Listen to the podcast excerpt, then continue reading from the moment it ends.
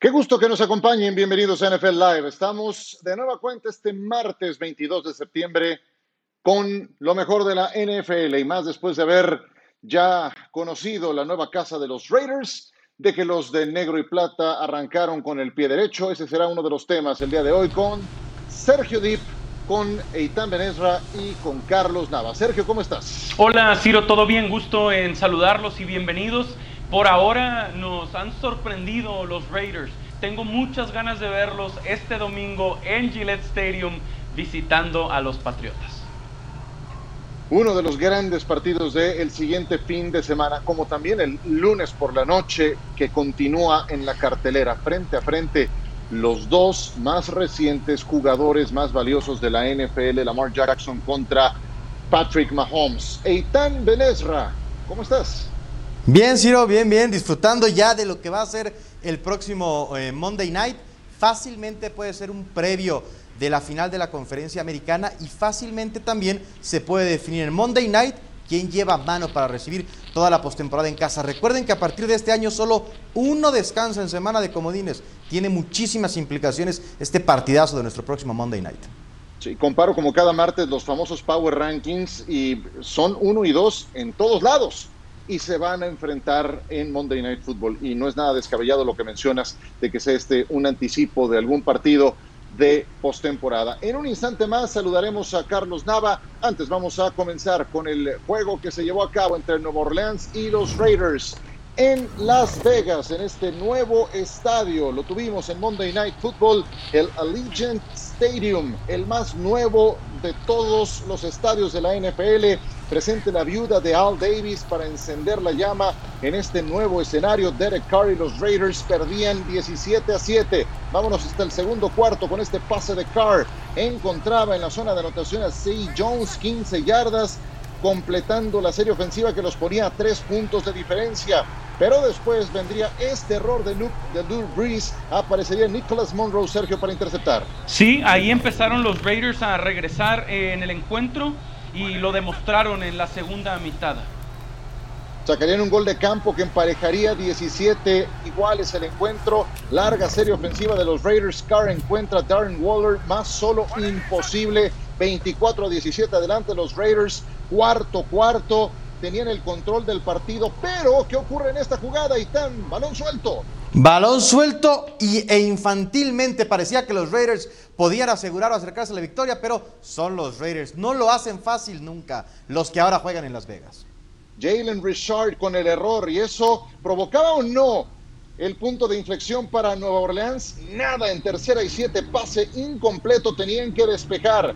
Los Raiders buscaban de nueva cuenta por la vía terrestre. Jalen Richard sacándose la espina. Touchdown. 21 yardas. Las Vegas. ¡Viva Las Vegas! 31 a 17 ganaban los de negro y plata. Los Santos organizaron una serie ofensiva rápida, dinámica, concreta. Alvin Camara con el touchdown.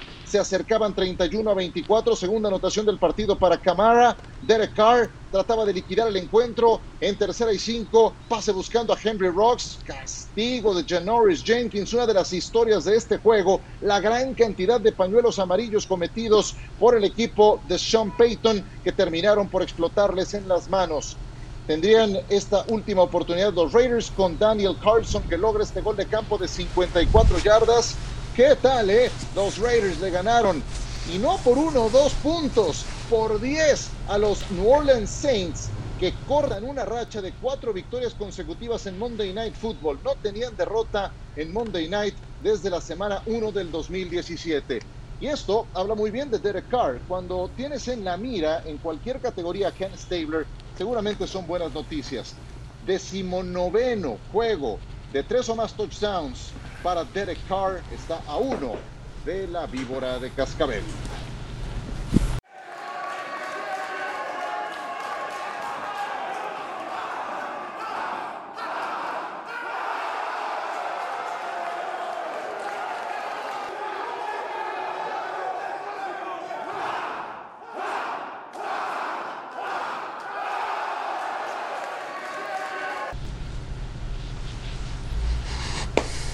Bueno, si John Sutcliffe cantó ayer en este programa con cobertura internacional que John Gruden en la intimidad de su vestidor no bailara, después de un triunfo de este calibre, entendible. Ya te veo, querido Carlos Nava, te mando un abrazo. Gusto en saludarte, ¿cómo estás? ¿Qué tal, Ciro? Un gusto saludarlos.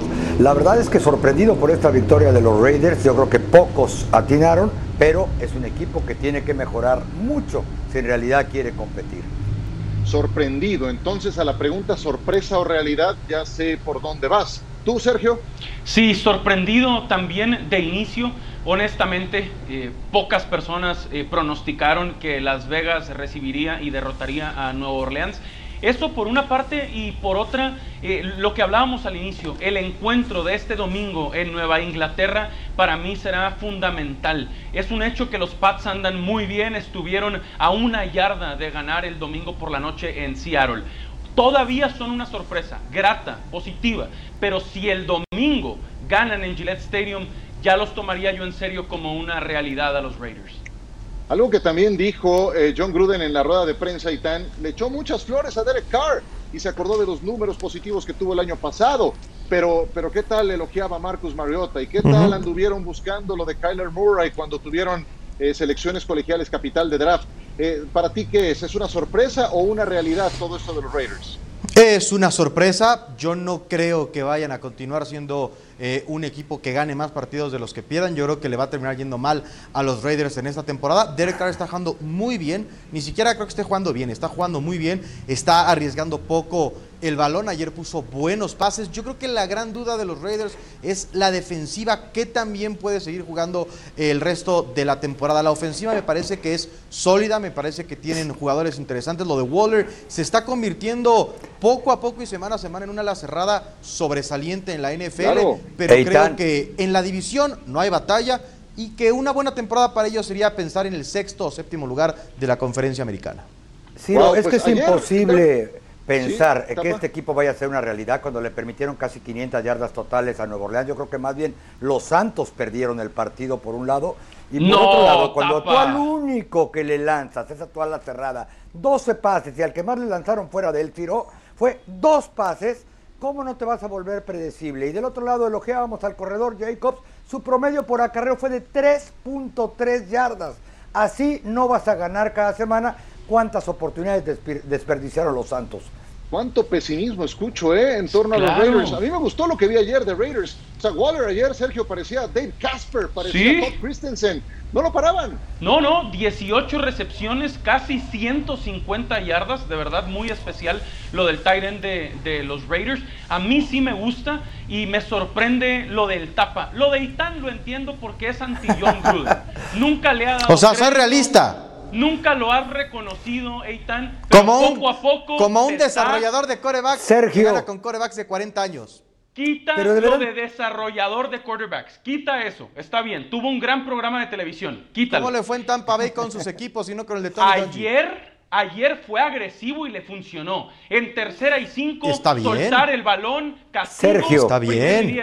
Gol de campo de 54 yardas. Lo estaban cuestionando en la transmisión. Lo metió y congeló el partido. Muy no bien. lo metió él, lo metió Carlson, pero está bien. Muy bien, John Gruden. Pero Sergio, hay que decirlo.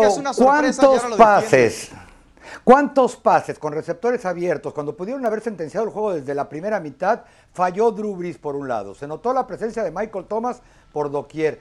Eh, también los, los, Raiders son los culpables de Janori Jenkins haciendo una interferencia al final cuando quizá todavía pudo competir. No podían ni tocar a Alvin Camara. Este equipo tiene que mejorar defensa y tiene que mejorar ofensiva. Y para cómo se quedaron sin Rich Incógnito, probablemente para el resto de la temporada por problema en el tendón de Aquiles y mal que viene su mejor liniero. Yo sabes qué, a, a mí me gustó lo que vi de los Raiders. ¿Cuál es mi duda? Que está en una división donde está Kansas City y ahí son dos partidos muy complicados. A mí me sorprendieron gratamente. Lo que también me sorprendió, pero para mal, fue lo poco que encontré de parte de Nueva Orleans. Ahora vamos al tema de los Santos. Creo que también merece la pena que le dediquemos parte de este segmento. A todo esto, los Raiders han eh, presentado en esta nueva sede, pues eh, su primer partido que termina con triunfo. ¿Cómo les fue en el Memorial Coliseum cuando estuvieron una temporada en Los Ángeles en la década de los 80? También empezaron con el pie derecho y ganaron un Super Bowl eventualmente. En Oakland, en la primera, eh, en, su, en eh, su regreso, también tuvieron una victoria Y ahora en Las Vegas también abren con el pie derecho. ¿Qué pasó con los Santos de Nueva Orleans? Lo de Michael Thomas, desde luego que fue un impacto clarísimo, porque Manuel Sanders, quien se supone que tendría que haber sido el que diera un paso adelante en su rendimiento como receptor abierto, simplemente no apareció el día de ayer, se fue en blanco en este encuentro. Y yo no sé, ya me dirán mis compañeros, pero yo a Drew Brees lo vi muy poco preciso. También se comentaba en la transmisión, no es el Brees de otras temporadas. Y cuando ya pasas los 40 años de edad, ese tiene que ser uno de los temas de discusión. Si no, le están cayendo los años encima al coreback de los Santos de Nueva Orleans. Para efectos de trivias futuras, si alguna vez les preguntan quién anotó el primer touchdown en la historia de este nuevo estadio del Allegiant Stadium, fue Alvin Kamara. No fue un jugador de los Oakland, de los... Eh, las Vegas Raiders, perdón, no, me acostumbro, no me acostumbro. Entonces, Camara fue quien lo logró y la imagen es esta, concluyendo una larga serie ofensiva de nueve jugadas y 78 yardas cuando quedaban cuatro minutos aproximadamente del primer cuarto. Directamente, ¿qué pasa con Nueva Orleans? ¿Quién es el responsable de esta derrota de los Saints, Sergio? Por ahora, Drew Brees, de inicio, en lo que va de la campaña, se ha visto impreciso. siempre hemos estado pendientes de Tom Brady y de su declive. A ver no, siempre has estado. ¿Eh? Todos. Has estado, pero bueno. Todos, Eitan, todos lo quieren ver caer. O los antipatriotas no, yo ahora anti-Tom Brady lo han querido ver caer. Yo sí, yo han sí. Querido, han querido encontrar en, en, su fútbol americano muestras de que ha envejecido. El que ha envejecido ahora parece ser Drew Brees. No ha llegado ni a las 500 yardas totales en dos juegos sumados, sus juegos aéreos de uno y otro de los partidos. Mala señal para Brees. Sí, yo coincido con ¿eh? Sergio eh, Ciro ¿Por qué? Sí, Porque ni siquiera lo presionaron los Reyes, como le estaba comentando. Él tuvo únicamente dos golpes, cero capturas, falló pases que hubieran sido perfectamente completables, sobre todo en campo abierto, y quién sabe hasta dónde hubieran llegado. Reitero, la defensiva de los Reyes no podía ni tocarlos. Y Drew Brees se, fue, se vio fuera de distancia, por momentos como que no entendía a quién tenía que lanzarle porque su principal arma no estaba. Y tú lo acabas de mencionar, Ciro. Emmanuel Sanders desapareció. Eh, Nada. Si no ha sido por Trejuan Smith, quién sabe de qué estamos hablando hoy. Pero es que el problema es nada más pensar que, que Emmanuel Sanders es un receptor 1. Emmanuel Sanders sirve cuando es un receptor 2 y no ve a los mejores esquineros o a las mejores defensivas de los equipos rivales. Por eso con Michael Thomas va a ser funcional. Por eso cuando estaba en San Francisco o iba a San Francisco con George Hill pudo ayudar. Eh, no, no, yo creo cero recepciones. Yo creo que Drew Brees es la razón pero también creo que Drew Brees y los Santos van a estar bien. En la NFL sobre reaccionamos porque todo cuenta demasiado. No hubo pretemporada, no está el jugador más importante en el juego aéreo de los Santos. Nueva Orleans va a estar bien. Al final del año, Nueva Orleans va a estar mejor que Las Vegas. Yo, yo, también quiero pensar que Nueva Orleans va a estar bien porque fue mi selección para el Super Bowl. Entonces yo también quiero pensar eso. Pero honestamente, a ver, me, tomo de esto último que dices. Eh, una pretemporada tan extraña como esta, Sí, pero aquí repite, quarterback, coordinador ofensivo, Carmichael, head coach continúa, hay continuidad en muchas No, a ver, no jugaron bien, ¿eh? No jugaron bien. Y, Raiders qué me dicen, ¿y qué me dicen de la defensiva de Nueva Orleans? O sea, no desapareció. A Michael Jenkins lo traía la punta de golpes por todos lados. Nunca pudieron ajustar contra una ala cerrada que reitero, 12 pases dirigidos hacia él. Estaba jugando solo prácticamente y un George Jacob que pues mucho golpe, mucho golpe, pero tampoco es que gane yardas.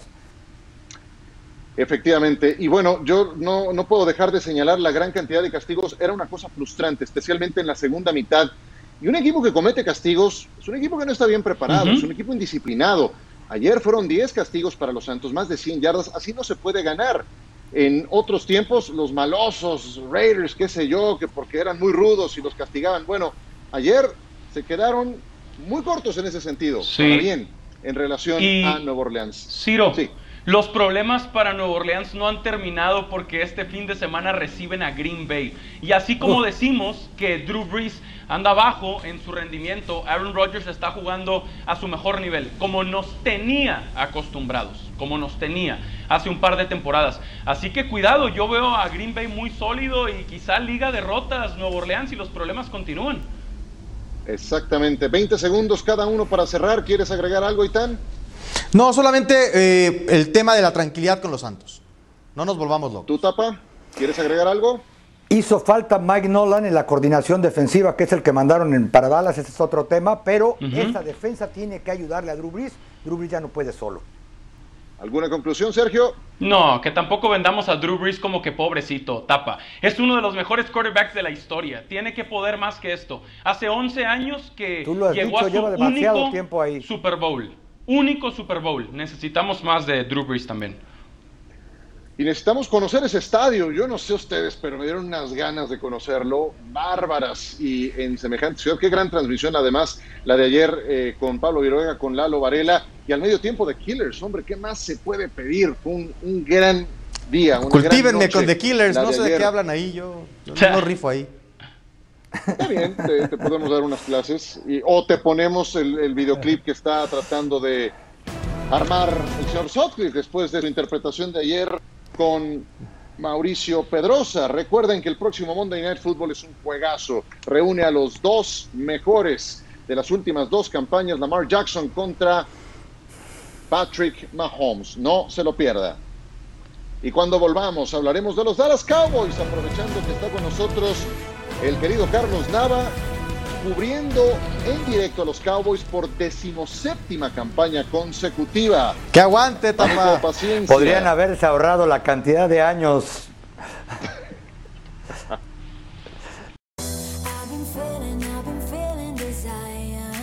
Second and goal. Prescott strolls into the end zone. Touchdown, Cowboys. Prescott takes a deep shot and he's got a man. It's caught Cooper over the shoulder at the 30. A three rushing touchdown game for Dak Prescott. No other Cowboy quarterback has ever done that. For the onside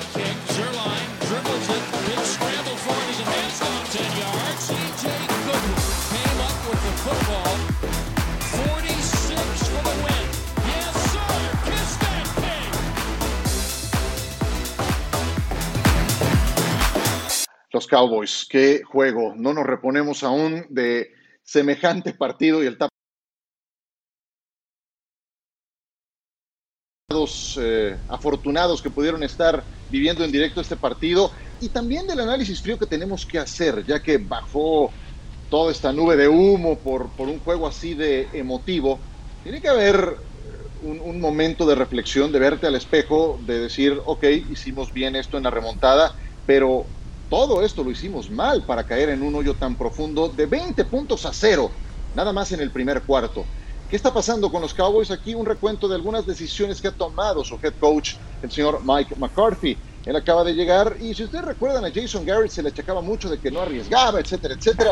Bueno, pues esto es todo lo contrario. En cuarta y una, en la semana uno contra los Rams, se la jugó, estaban para cobrar un eh, gol de campo fácil, automático y terminaron perdiendo por escaso margen. Y después, en el primer cuarto, cuarta oportunidad a patear de despeje, ¿cuál? Jugada de engaño frustrada. Tienen nuevo coordinador de equipos especiales, John Fassel, que también es popular por este tipo de riesgos que corre. Lo hizo una, lo hizo dos veces en el mismo partido y ninguna funcionó. ¿Qué demonios con esas decisiones que está tomando el equipo de los Cowboys? Luego una conversión de dos puntos que no funcionó y estaban obligados a llevarla a cabo, ya estaban muy abajo en el marcador y con la obligación de esa remontada tenían que jugar de dos, pero yo les pregunto, a la vista de estas decisiones tomadas por el coach Mike McCarthy en apenas dos partidos, en ocho cuartos, que es muy corta la muestra que hemos visto de este nuevo entrenador, pánico o paciencia con sus decisiones, tapa, llevas mano.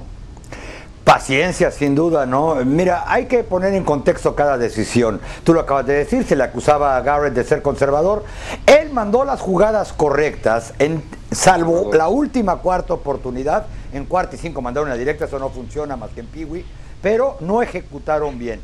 Luego, la decisión de ir en, por un, un punto en vez de dos la primera vez es porque dijo que él quería saber de una vez si a cuántos puntos iba a colocar y no al final cuando ya el juego tuviera terminando, de acuerdo a, los estadísticas de ESPN. A ver, los despejes.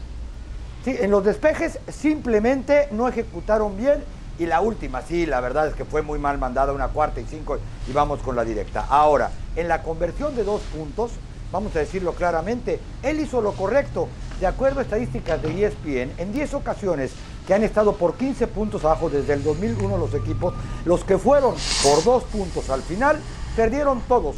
El único que ha ganado en esa circunstancia del 2001 a la fecha son los Cowboys. Y al final no tuvo pretemporada, es entrenador nuevo. Si no le tienes paciencia a él, ¿a quién se la va a tener? Yo creo que alguien que no le va a tener paciencia es Aitán. No, no, paciencia. Paciencia, ah, pero para ah, los aficionados a los Cowboys, porque esto es lo que agarraron para los próximos tres o cuatro años. Mike McCarthy es un mal head coach de fútbol americano. Mike McCarthy ha tenido la suerte de tener a Brett Favre y Aaron Rodgers como corebacks titulares. Y eso esconde mucho las limitaciones. Cuando él no ha sido, eh, cuando no ha tenido esos dos corebacks titulares, 31% de victorias en la NFL. Cuando ha tenido a Favre a Rodgers, 64%. Dak Prescott es un buen coreback, pero no es ni Brett Favre ni es Aaron Rodgers. Así es que tengan mucha paciencia, tranquilitos, no hagan corajes que esto que han visto en dos semanas es lo que les espera por lo menos las próximas tres temporadas. Dale, Sergio, ¿de qué lado no, estás? No, no, no. Del lado del pánico con McCarthy, sí. Pero esto de Itán, de decir que es un mal head coach. Lo es. Me parece muy exagerado, demasiado, pero ahí está. Eh, pánico porque han ganado el domingo a pesar de Mike McCarthy. Ganaron por Dak Prescott, ganaron por Greg Surline. Entonces, ¿no es, ¿no es malo? No, no por su head coach, pero malo no, Eitan malo no. Es malo, es eh, malo. pero yo no entiendo cómo lo ponen como el peor de los coaches. Si fuera de Bill Belichick, fue el que más ganó durante la época que estuvo con Green Bay. ¿Con quién tuvo, ¿A quién tuvo de coreback? Y el primero que salió del campo y dijo, hey, calma, calma, que aquí no hay nada que festejar. Eh, no tenemos defensa, nos metimos en un hoyo de 20-0, soltamos cinco balones de los que entregamos tres en el primer cuarto. Fue Mike McCarthy, puso los pies en el piso. Muy bien, perfecto. Qué bueno que lo tiene Ahora que lo arregle.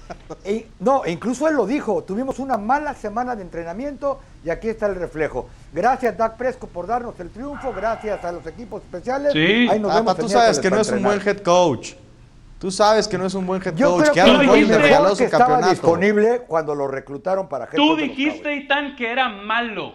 Malo. Es malo. Es un mal head coach. Porque los buenos entrenadores en la NFL ganan con lo que pueden y se ajustan a lo que pueden. Bueno, él ganó un Super Bowl con su 31% de victorias sin Favre ni Rodgers. Claro, porque cuando tienes a grandes corebacks te hace el trabajo menos difícil como head coach. O a poco Matt LaFleur es muy bueno porque tiene a Aaron Rodgers para nada. Pero que no fue él el que desarrolló un año, además. cuando llegó en la opción 27 ¿Qué va a desarrollar? Yo, no, yo no creo que sea un mal head coach. Yo sí. Sí, yo lo sé. Es mejor que el anterior no es el mejor de la actualidad.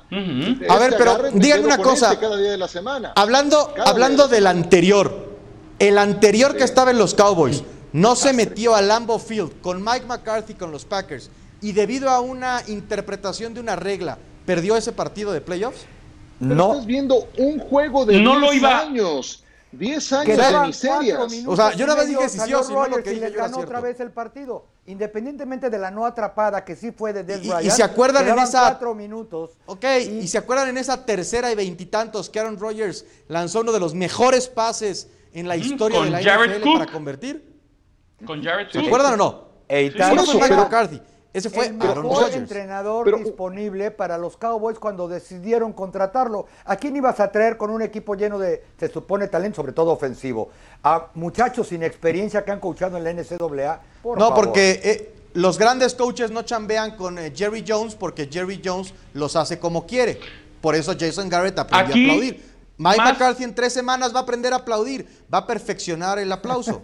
Aquí es mucho más importante lo que piensen los jugadores de Dallas que Itan Benesra, afortunadamente. Y los jugadores porque yo tengo la razón y ellos, ellos tienen que quedar bien. Y los jugadores de, los Cowboys en el vestidor demostraron que están con su head coach, Ciro. En el segundo partido. En el segundo partido de su era.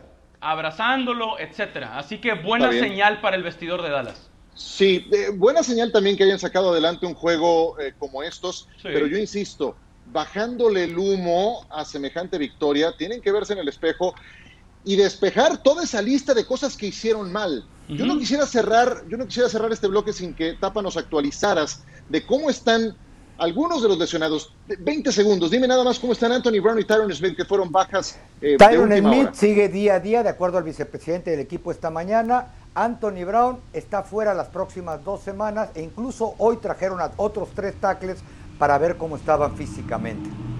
O sea, Anthony Brown fuera también para el siguiente partido. Van contra fuera Seattle. por completo. Entonces, y con Tyron Smith va a ser decisión de día de partido, desde hoy lo anticiparon. ¿Cómo se apellida el vicepresidente?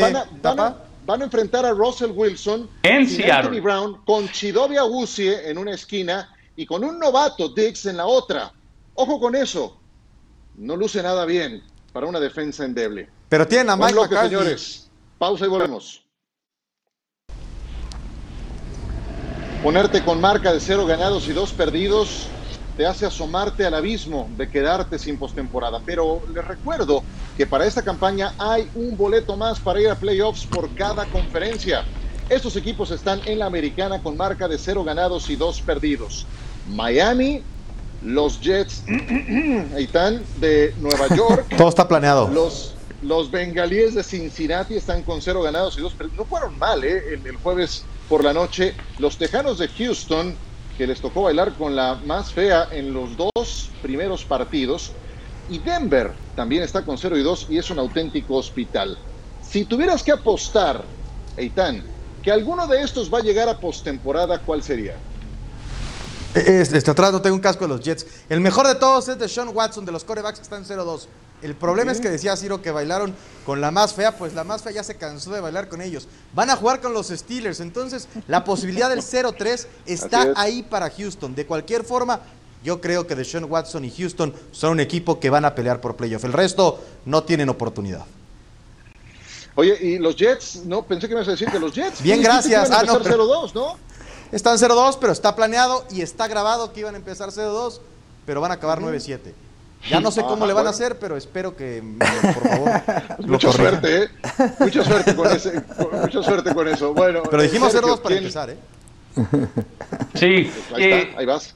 También, también con Houston porque Deshaun Watson es el mejor quarterback de estos que están 0-2, pero también es el mejor quarterback eh, de su división en el sur de la americana. Así que aunque están en el fondo porque el inicio que les ha tocado ha sido muy bravo en Kansas City contra Baltimore y ahora también contra Pittsburgh, eh, sí, apostaría por Houston, pero tampoco me encanta por el head coach que dirige eh, a a Deshaun Watson, que ese sí me gustaría escuchar a Itán si cree que Mike McCarthy es un mal entrenador, que nos diga que es el head coach Brian. No, no Sergio. Cuando quiera yo les digo, eh, pero Es que juega de entrenador, gerente general, recoge bolas, utilidad pues trainer en su rato. Por eso. Jerry eh, Jones. y, yo coincido con ustedes, ¿no? Houston debe de ser el probable candidato a llegar a los playoffs después de este 0-2, porque además tienen que ganar la división por default.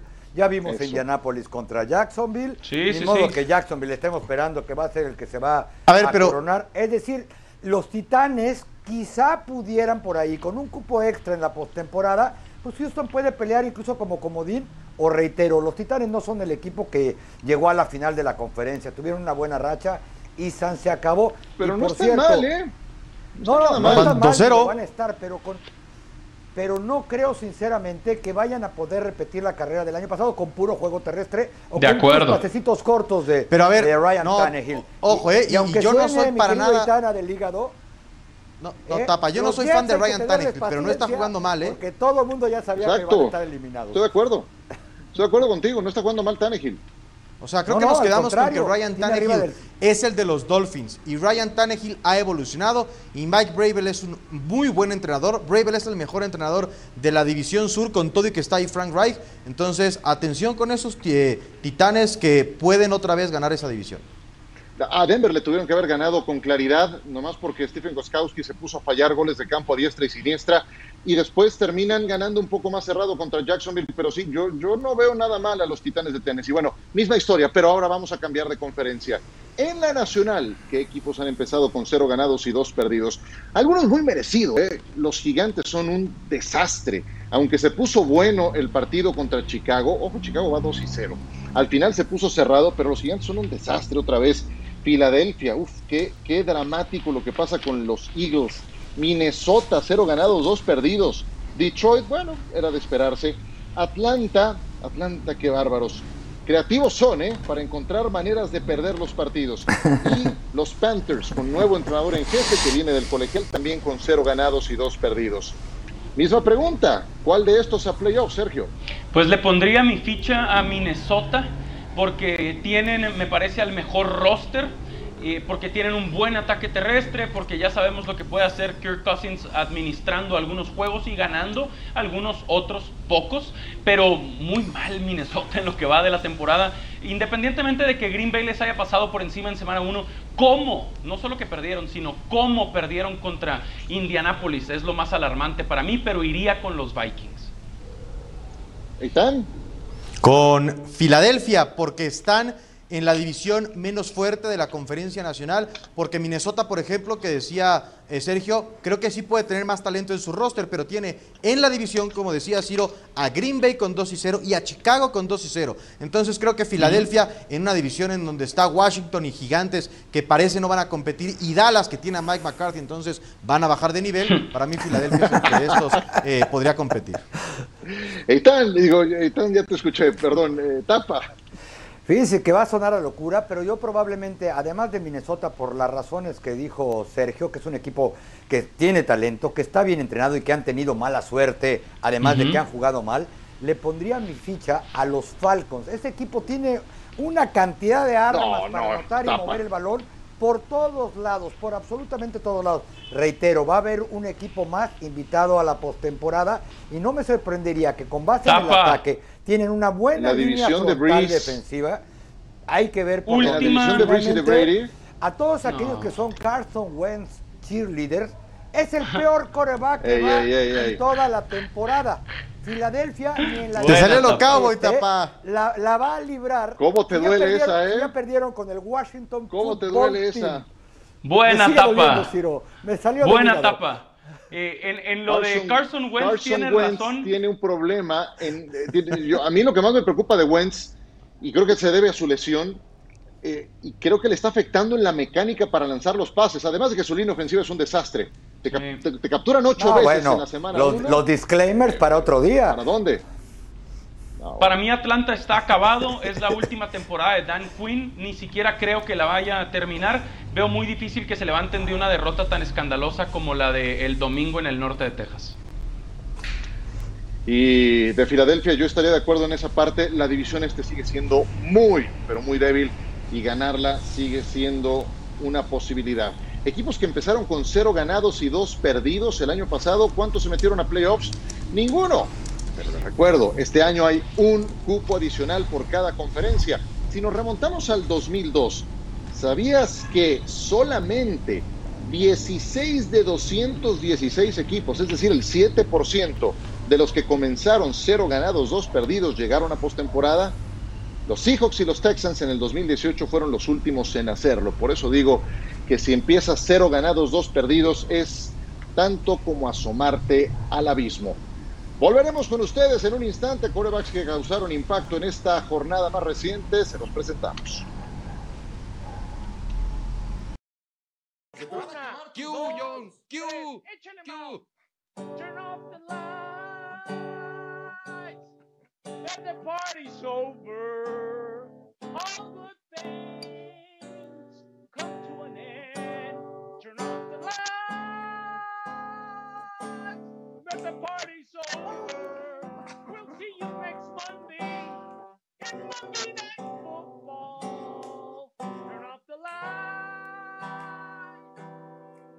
Party's over. Casi me haces llorar, no, me hiciste llorar, George.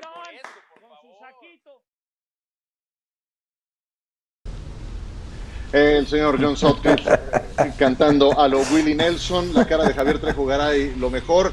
Y lo que ustedes no saben de toda esta historia es que lo ensayaron en los cortes comerciales y la guitarra de mm. Mauricio Pedrosa no tiene dos cuerdas.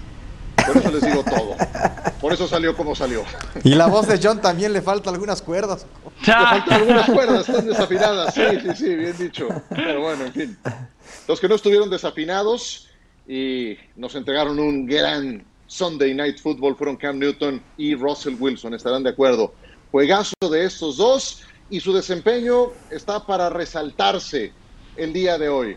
Vamos a presentarles lo que hizo Cam Newton, que vuelve a ser muy efectivo por la vía terrestre, pero también lo que está haciendo por pase, porque está lanzando arriba del 70% de sus pases completos, nada más este domingo el 68.2%, y tiene a Edelman, a Nakil Harry, después de eso no tiene a nadie más a quien lanzarle. Son muy pocas las armas que tiene Cam Newton en el equipo de los Patriots. Lo de Russell Wilson sobresaliente, cinco pases de anotación contra el perímetro de los Patriotas de Nueva Inglaterra. ¿Cómo les ha ido en esta campaña? Ahí está ese número que es el que más me sorprende de lo de Cam, porque sabemos que puede correr, lleva cuatro touchdowns por esa vía, pero que esté lanzando el 71.4% de sus pases, cuando le costaba trabajo llegar al 60, yo sé que es una muestra muy corta, pero habla muy bien de este regreso de Newton.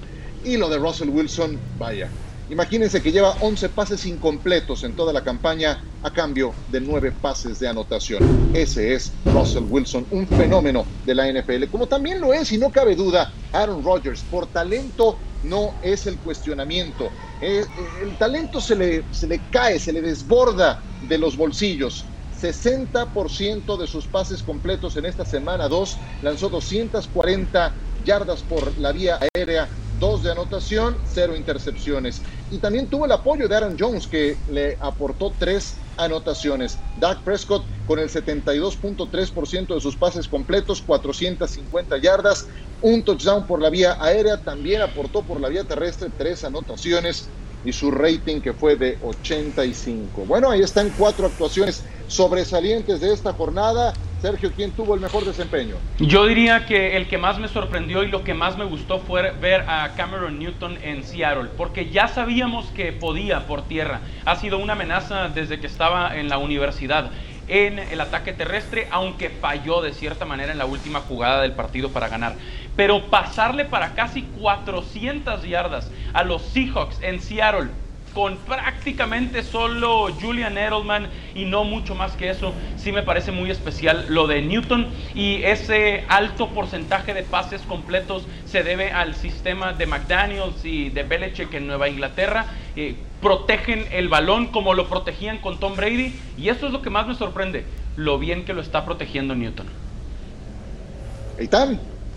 Eh, a mí lo de Russell Wilson porque eh, fue agresivo contra una defensiva que el año pasado y que ha sido particularmente difícil de lanzar, porque retó a Stephon Gilbert y le ganó en un pase de anotación con metros por ahí en el segundo cuarto. Así es que a mí me sorprende lo de Russell Wilson, no porque no, no porque pensara que no lo podía hacer, sino porque al final él fue el agresivo y no dejó que la defensiva de Nueva Inglaterra dictara lo que iba a hacer. Él, eh, con su brazo, con su talento, con las jugadas desde la banca, ellos fueron quienes pusieron contra las cuerdas a la defensiva de los Patriotas de Nueva Inglaterra. Bueno, ya sé quién va a decir el tapanaba. Por supuesto, Dak Prescott. No solamente se trata de Bien, tapa. sino la manera en que se repuso a cinco entregas de balón en el primer cuarto, de las que tres las recuperó los Falcons. Vamos a ponerlos en este, de esta manera. Russell Wilson la semana anterior le tiró 300 yardas a la defensiva de Atlanta. este muchacho le tiró 450. Primera vez que tal cantidad de yardas se combinan para un coreback con tres touchdowns corriendo porque también tuvo que riparte el físico. Y finalmente nunca perdió la compostura, nunca, a pesar de todo lo que estaba sucediendo ahí. Eso hay que aplaudirle a Dakota Prescott.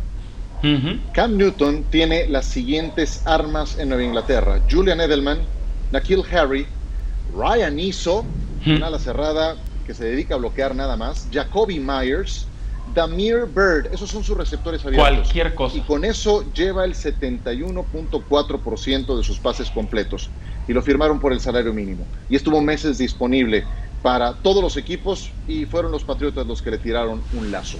Eso también se llama cocheo. Van dos juegos nada más, pero han sido muy buenos hasta el momento de Cam Newton. Vámonos a pausa y Echamos un ojo al fantasy, aprovechando que tenemos al señor Venezuela. Regresamos con ustedes y ahora vamos a presentarles el top 3 de Monday Night Football. Comenzamos con esta primera acción. Josh Jacobs, sin duda, es el pilar del ataque del equipo de los Raiders. Cargando defensivos de Nueva Orleans, además, muy especial. Alvin Kamara se lleva el número 2. Este es mejor. Y ni siquiera lo tocaban. No entiendo por qué no siguieron con él. El tipo de una demostración de cómo se puede ver el campo, corta de lado a lado y ya vimos el resultado. Y la número uno, Jalen Richard. Aquí hay que decir, Eitan, que acababa de cometer un balón suelto. Eso, muy bueno lo de Hunter Renfro en el bloqueo, la jugada, y luego cómo se mantiene dentro del terreno de juego para finalmente ingresar a la zona de anotación. Los Raiders que ganan la nación negro y plata está feliz de la vida. Los destacados en fantasy. Aquí se los presentamos. Aaron Jones, qué partidazo, 44 puntos. Dak Prescott 39 y creo que Javier Trejo Garay lo dejó en la banca, imagínate. Pero, tiene, a Patrick no me extraña. de quarterback. Alvin Kamara 37 puntos. Josh Allen y Cam Newton 33 puntos. ¿Cómo nos y lo dejé en la banca. enfrentamientos? Eh, ¿No vamos con los enfrentamientos? ¿O sí? Los enfrentamientos de esta jornada más reciente. No, mejor no. Entregado los resultados. ¿Cómo, No, mejor no vemos los enfrentamientos, Ciro. Si quieren, ¿Cómo es posible? ¿Cómo es posible? Bueno, primero, Fernando Tirado sacó una victoria de 109 contra 82, derrotó a Cari Correa, Javier Trejo Garay, se enfrentó a Miguel Pasquel, híjole, qué arrastrada le dieron al señor Pasquel, 148 a 112, te digo, y Javier dejó en la banca Prescott, John, oye, John Sutcliffe, 160 puntos. Pablo Viruega que haga 142 y pierdas. ¡Wow! Sebastián Martínez Christensen desde la burbuja, gestionando su equipo, 120. ¿Qué pasó, tapa? 85. Es que Sebas no tiene otra cosa mejor que hacer. Está cubriendo la NBA, ¿cómo no? No, pero en las noches. Por eso. ¿Y, y qué onda? ¿Qué, pasó, Ciro? ¿Cómo estás? Puntos. Andamos bueno, Mauricio le fue bien. Andamos, arrastrando la cobija. El señor Pruneda, muy bravo, muy bravo, pero se quedó en 111 y le terminamos ganando al señor Pruneda. Bueno, posiciones, ¿les parece? Así vamos, porque aquí tenemos división este y división oeste. Tenemos a dos invictos, ahí el señor Sotcliffe junto con su servidor, Pruneda y Sebastián con uno y uno, Viruega y el Tapa, cero ganados, dos perdidos. En el oeste, el último invicto es Fernando Tirado, Javier Trejo Garay, Miguel Pasquel, Mauricio Pedrosa y Cari Correa están con uno y uno. y en el sótano, en el sótano están los Jets de Nueva York del señor Eitan Benesra. ¿Qué me dices, Eitan? ¿Qué viene por delante en las recomendaciones de los waivers? Puros waivers como en el Fantasy. Vamos a ver cómo mejoramos al equipo. Eh, tres jugadores, lo estamos haciendo cada semana. Empezamos con Jerry McKinnon, Raheem Mustard, que empezó el juego contra los Jets con una carrera de 80 yardas, salió lesionado. Entonces, seguramente McKinnon y Tevin Coleman contra Gigantes van a ser los que lleven el balón. Ojo que seguramente no jugará Jimmy Garoppolo. Entonces, mucho juego terrestre para San Francisco. McKinnon es una opción. Hablando también de cómo impactan el Fantasy las, lesiones, eh, Christian McCaffrey que es el eje del ataque de las Panteras de Carolina, no estará algunas semanas fuera. ¿Qué hay que hacer? Tomar a los otros jugadores de Carolina disponibles. En el, backfield, Mike Davis. Tan pronto se lesionó McCaffrey, fue eh, buscado ocho veces eh, por Teddy Bridgewater. Tuvo ocho recepciones y 74 yardas. Y es corredor. ¿Y quién más? Robbie Anderson, el receptor más importante junto con DJ Moore de las Panteras de Carolina, van a tener más oportunidad de hacer jugadas porque no está aquí Christian McCaffrey. Así es que si pueden, Davis y Anderson de Carolina son buenas opciones para sumar a sus equipos. ¿Conoces a Robbie Anderson? Lo extrañamos. Extrañas a Robbie Anderson, ciertamente. Muy bien, pues eh, tomen nota y no dejen pasar la oportunidad. Vámonos a mensajes. Regresamos para cerrar. De vuelta con ustedes. John Gruden y Sean Payton, que fueron los coaches en Monday Night Football, se unen a otros entrenadores que han sido sancionados por no portar el cubrebocas en la caja de cocheo. Los eh, tres primeros de la lista que se dieron a conocer desde anoche fueron Big Fangio, Kyle Shanahan y Pete Carroll. La multa es de 200, es de 100 mil dólares para cada uno de ellos y para el equipo en cuestión 250 mil dólares con la mano pesada la NFL sancionando a los que no portan el cubrebocas. ¿Qué les parece? Tapa. Bueno, por un lado hacen bien, por otro lado creo que la multa es excesiva, me refiero a la cantidad de dinero. Cuando un foul personal es castigado por ejemplo, un golpe al casco con no más de 50 mil dólares, ¿de qué estamos hablando? Y tercero, hay que poner hincapié en que esto lo está haciendo la liga a pesar de que no hay casos positivos de coronavirus en las pruebas, porque no saben si entre el periodo que viajan y llegan los equipos a la ciudad o los locales de su casa al estadio pudieran haber contraído algo. Ya lo dijo Gruden, no es que no quieran, es que se les olvida.